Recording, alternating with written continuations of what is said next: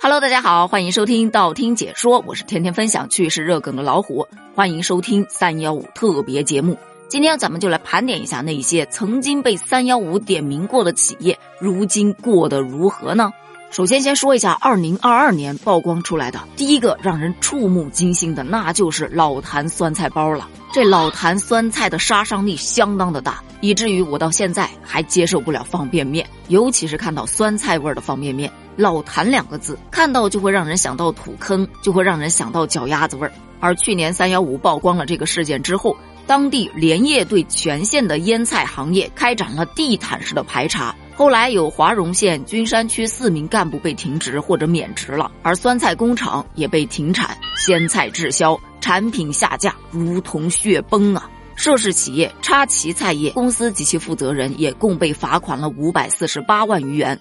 在缴清了罚款以及验收合格之后，于二零二二年的四月下旬开始恢复了生产。不过近日啊，根据企查查显示，插旗菜业有限公司投资成立了湖南旗盛农业发展有限公司，他们持股百分之五十一，为该公司的大股东，经营范围包括有蔬菜种植、谷物种植、食品销售、餐饮服务以及房地产开发经营等。用大家的话来说，就是去年的曝光其实啊是个好事儿。当地企业都进行了整顿升级，建立了生产车间，推进了自动化生产，强化了流程监管，同时也打造了该地产业发展的一个新格局。希望他们不管是老公司还是新公司，都能做良心安全的食品。去年曝光的除了食品安全之外，还有一个就是直播乱象，有公司。用男运营来装女主播，专门骗粉丝大哥的钱。当时呢，也出来这么一个梗，说吃大哥喝大哥，吃完喝完骂大哥，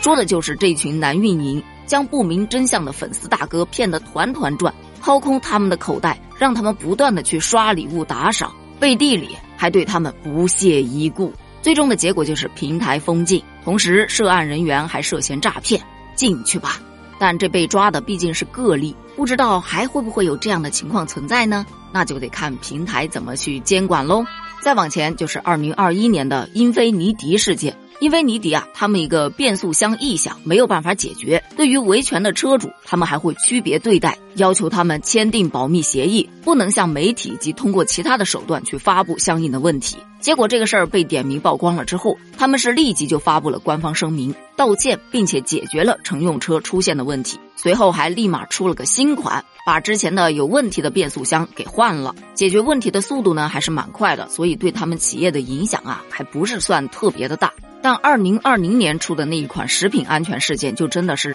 人神共愤。那是在南昌汉堡王制作汉堡的过程当中，他们完全没有按照规定的使用足量的食材，反而偷工减料，而且将已经过期的食材修改一下保质期之后继续使用过期的食物，又把它当成新鲜的食物去卖给顾客。你想想啊，大多数吃汉堡包的都是小孩子啊。所以当时这个事件其实罚的也还是蛮狠的。南昌市的市场监管局展开调查之后，对市内六家出现问题的汉堡王门店处以了没收违法所得和罚款的行政处罚，同时在全市范围内开展了食品安全风险隐患大排查和汉堡餐饮服务单位食品安全的专项整治。我发现真的食品安全这一块啊，你查一查它就稍微要好一点，你一不查吧。他慢慢的就越做越水了，所以该查还得查，严格监管非常的重要。再往前就是二零一九年，二零一九年三幺五曝光的是用的东西，尿不湿。这家公司呢是把回收处理的尿不湿进行了二次加工，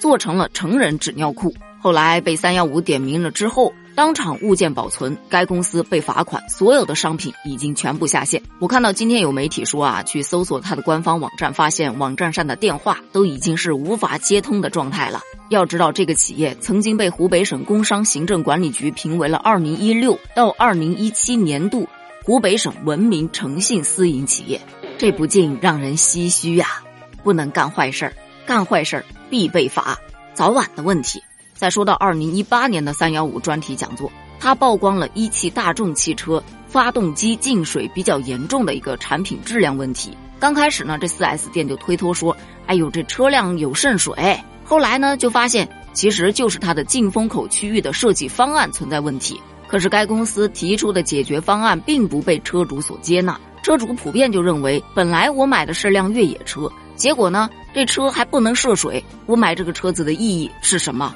同样的，我发现车企啊认错起来都特别的快，曝光仅两个小时之后，一汽大众汽车就在微博上发了道歉声明，并且表示从四月三十日开始实施召回计划，并且为车主给予一对一专享安全通道。随后，大众的这款车就迎来了大换代。可惜的是啊，从此之后，大众的销量就一蹶不振了。而说到二零一七年曝光的，其实是属于虚假宣传的，就是耐克这个产品啊，他们在某一款产品上声称自己的鞋后跟含有什么 Zoom Air 气垫，但细心的消费者发现根本就没有气垫，这不是虚假宣传吗？可他还死不承认，非说这只是商品描述里面出现了一点问题。拜托，商品描述里面出问题，这不就是虚假宣传吗？随后，在多方社会舆论的压力下，耐克终于认错了，于二零一七年的四月三日为消费者给予了申请退货限行政策，并且给予消费者三倍的赔偿费用。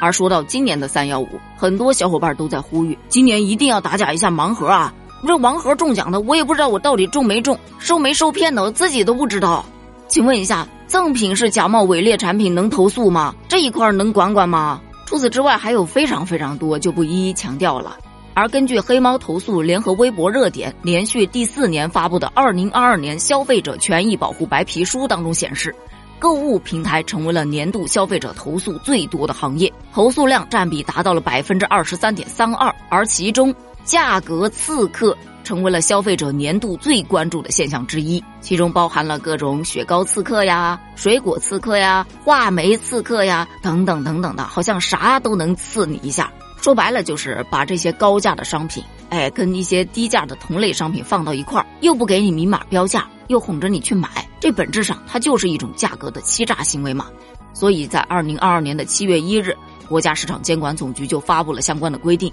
明确要求经营者要对商品或者服务明码标价，但是这种乱象依然存在。除此之外，还有食品安全、医美乱象等等的。那么今天的问题就来了：如果让你提一个，你觉得什么东西是急需要去打假的呢？欢迎在评论区留言哦，我们一起探讨一下。评论区见，拜拜。